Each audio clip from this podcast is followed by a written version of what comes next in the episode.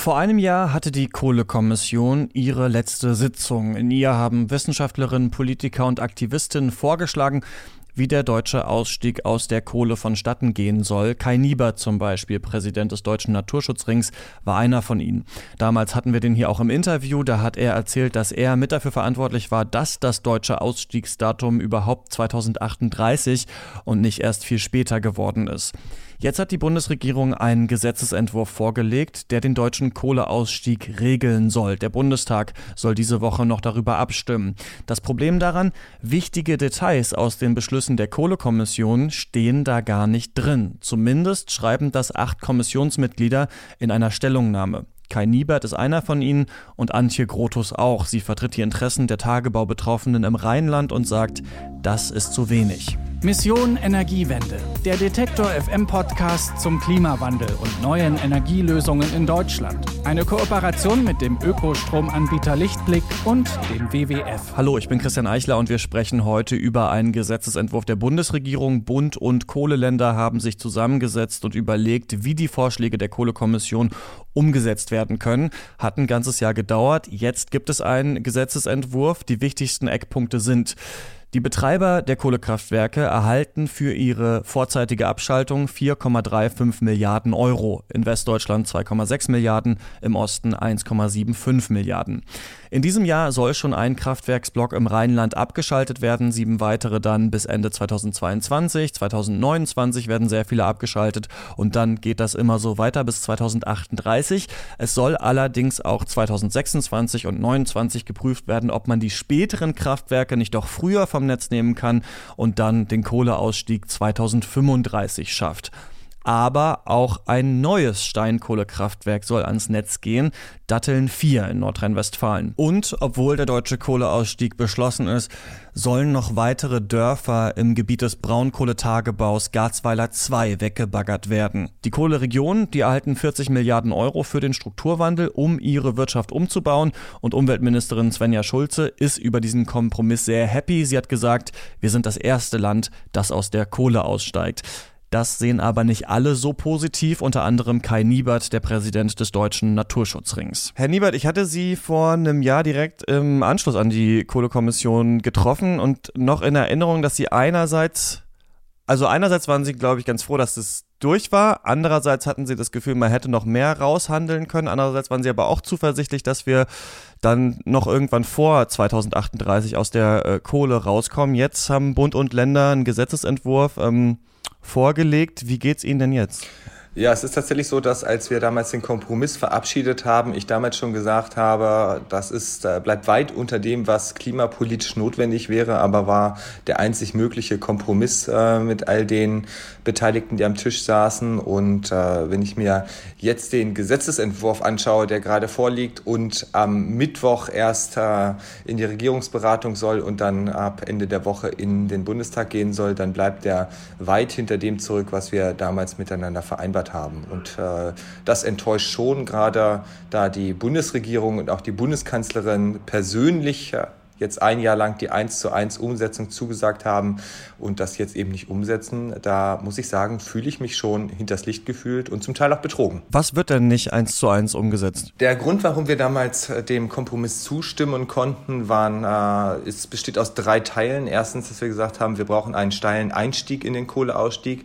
Zweitens muss dann der Ausstiegspfad stetig verlaufen. Und äh, drittens haben wir gesagt, braucht es einen, einen deutlichen Zwischenschritt auch nochmal Mitte der 20er Jahre. Der steile Einstieg in den Ausstieg, der ist jetzt zumindest fast gelungen. Äh, 3,1 Gigawatt so äh, Braunkohle sollen bis 2023 abgeschaltet sein. Bisher liegen da 2,8 auf dem Tisch. Äh, da sind wir jetzt noch 10 Prozent drunter, aber mal schauen, ob das noch einigermaßen klappt. Da muss auf jeden Fall noch nachgebessert werden.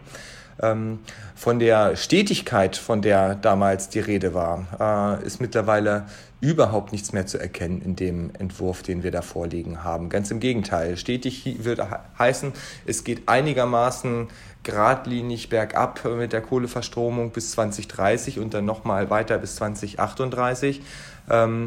Und äh, was wir jetzt aber sehen, ist, dass es nahezu auf gleichem Niveau weiterläuft äh, wie bisher. Und dann gibt so es äh, so einen ersten Geier-Sturzflug äh, Ende der 20er Jahre, wo der Geier dann äh, so ein bisschen herunterstürzt. Und dann läuft es auf gleicher Ebene weiter bis 2038 und dann stürzt er nochmal runter. Das ist natürlich klimapolitisch völliger Irrsinn, weil jedes Gramm CO2 in der Atmosphäre zählt. Und es ist aber auch energiepolitisch ähm, äh, völlig unvernünftig, weil das die Netze eben übermaßen belastet. Warum?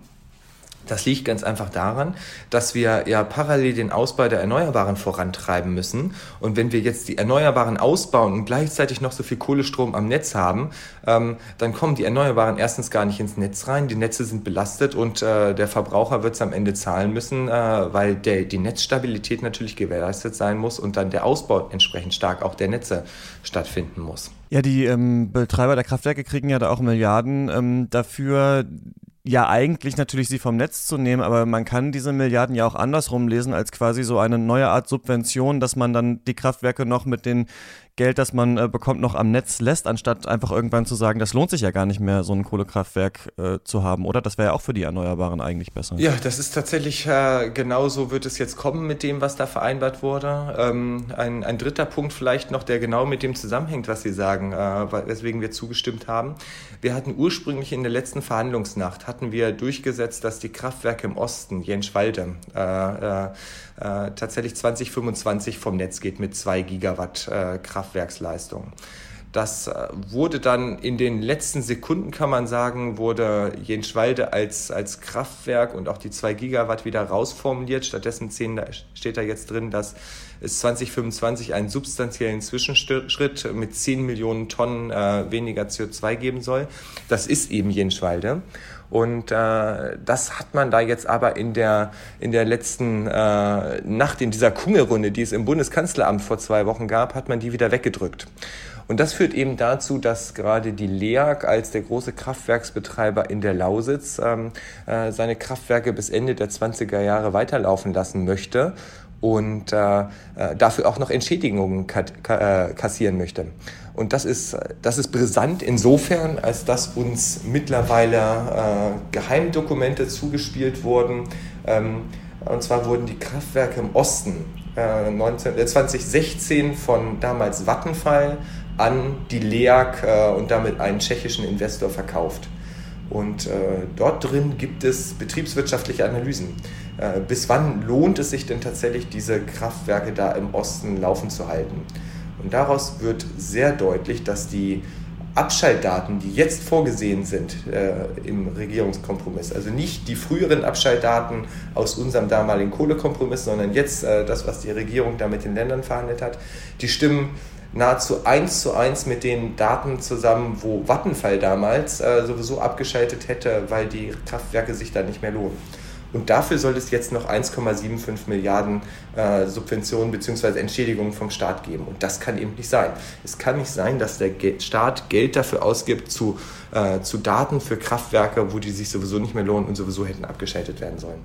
Aber zeigt das nicht vielleicht auch, dass Sie und auch Ihre Kolleginnen und Kollegen, die jetzt dieses Statement, auch diese Stellungnahme äh, veröffentlicht haben, dann zu schwach verhandelt haben in der Kohlekommission? Also man merkt ja jetzt, eigentlich sollte, hätte dieses Kraftwerk noch drinstehen sollen, dann wurde das in letzter Sekunde gekippt, dann war das nur noch eine schwammige Formulierung, die dann jetzt wieder vor kurzem in einer anderen Hinterzimmerdiskussion gekippt ist. Also sieht man daran nicht, dass wenn die Regierung sagt, ja, wir setzen das eins zu eins um, dass das sowieso nicht passieren wird und man deswegen eigentlich schon im Vorhinein viel, viel, viel härter hätte verhandeln müssen, so wie bei, wenn man auf einem Markt falsch, falscht und man will das T-Shirt halt für sieben Euro kaufen, sagt aber erstmal fünf, damit, damit der nächste dann wieder hochgeht.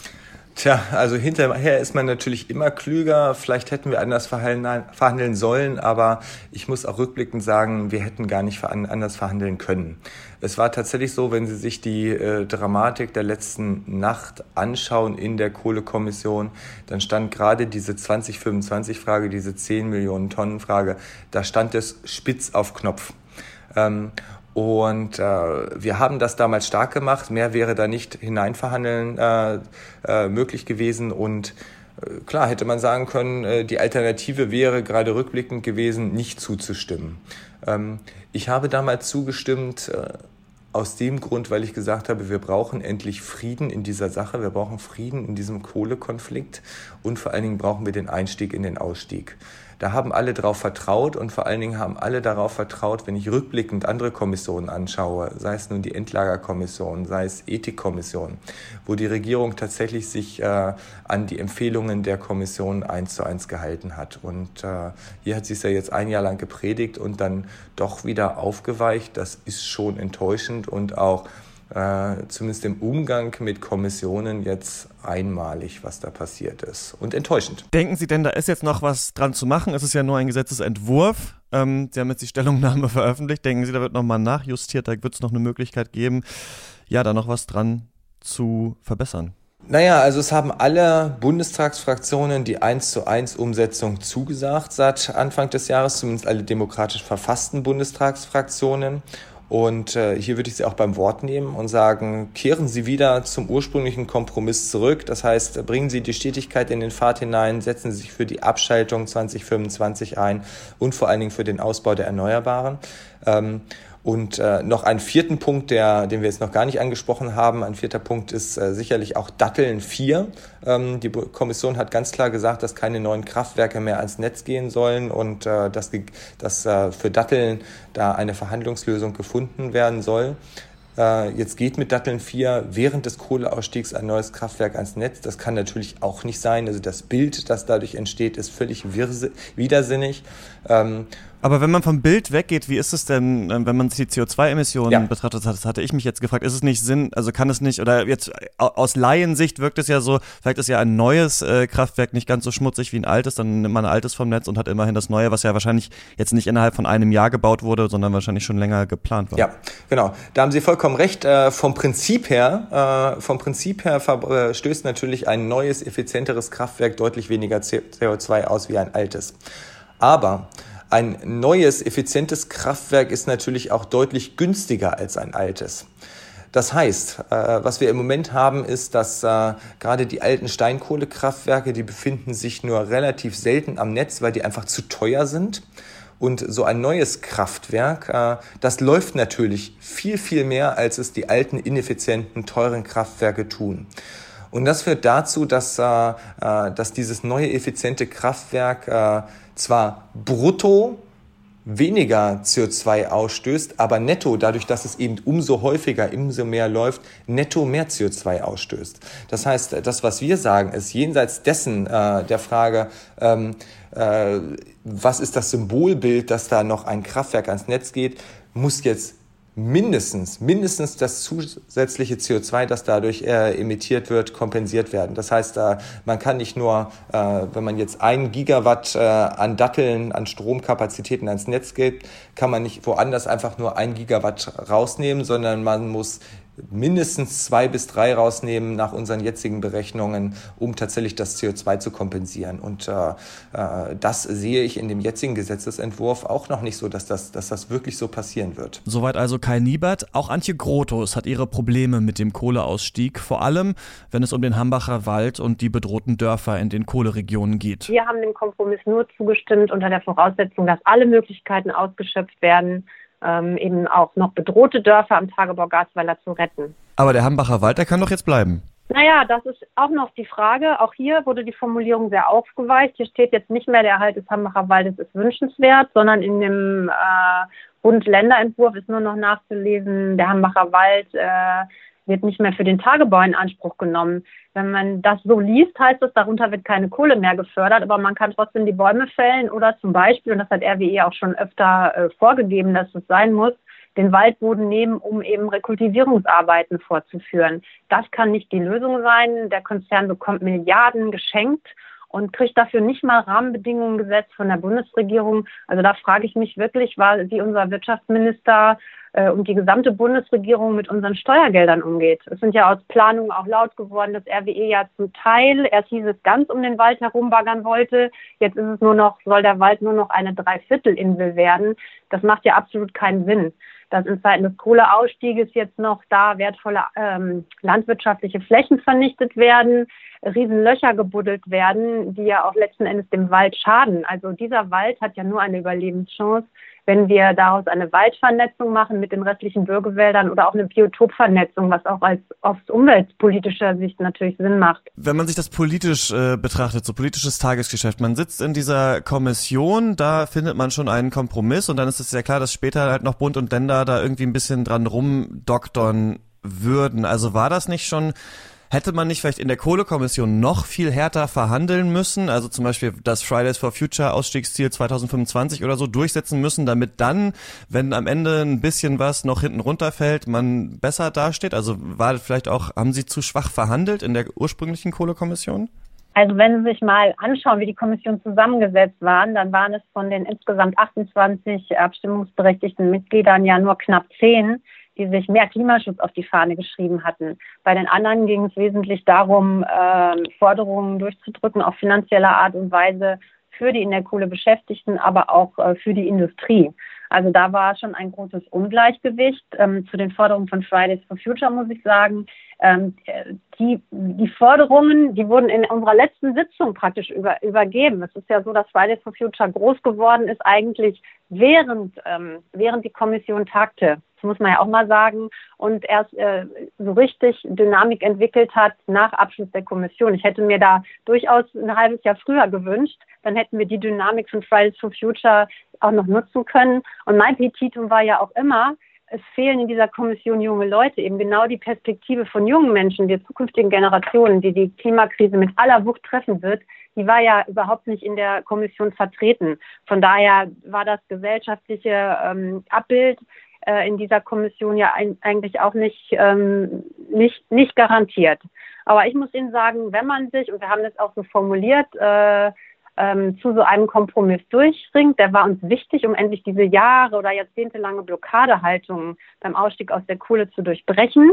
Ähm, dann muss man auch davon ausgehen können, dass eins zu eins umgesetzt werden und das nicht zu Lasten des Klimas und der betroffenen Anwohner in den Revieren, ähm, Gewerkschaften und Industrielobby einseitig ihre Interessen durchgesetzt bekommen, weil sie einfach die besseren Zugänge haben bei Bundes- und Landesregierungen. So ähm, schadet man dem Ansehen der Demokratie und das ist auch nicht mein Verständnis von demokratischer Umsetzung. Wir sehen also, der deutsche Kohleausstieg ist umstritten. Wahrscheinlich können sich alle darauf einigen und sagen, dieser Ausstieg ist besser als gar kein Ausstieg.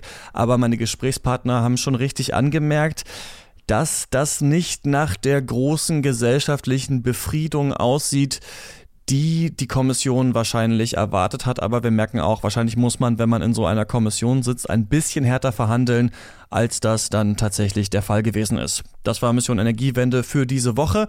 Wir hören uns wieder in der nächsten und da sprechen wir über die Kohleindustrie in Australien. Bis dahin könnt ihr diesen Podcast natürlich abonnieren und mir eine Mail schreiben mit anderen weiteren Themenvorschlägen. klima.detektor.fm ist da die Adresse. Bis zum nächsten Mal. Tschüss. Mission Energiewende. Der Detektor FM Podcast zum Klimawandel und neuen Energielösungen in Deutschland. Eine Kooperation mit dem Ökostromanbieter Lichtblick und dem WWF.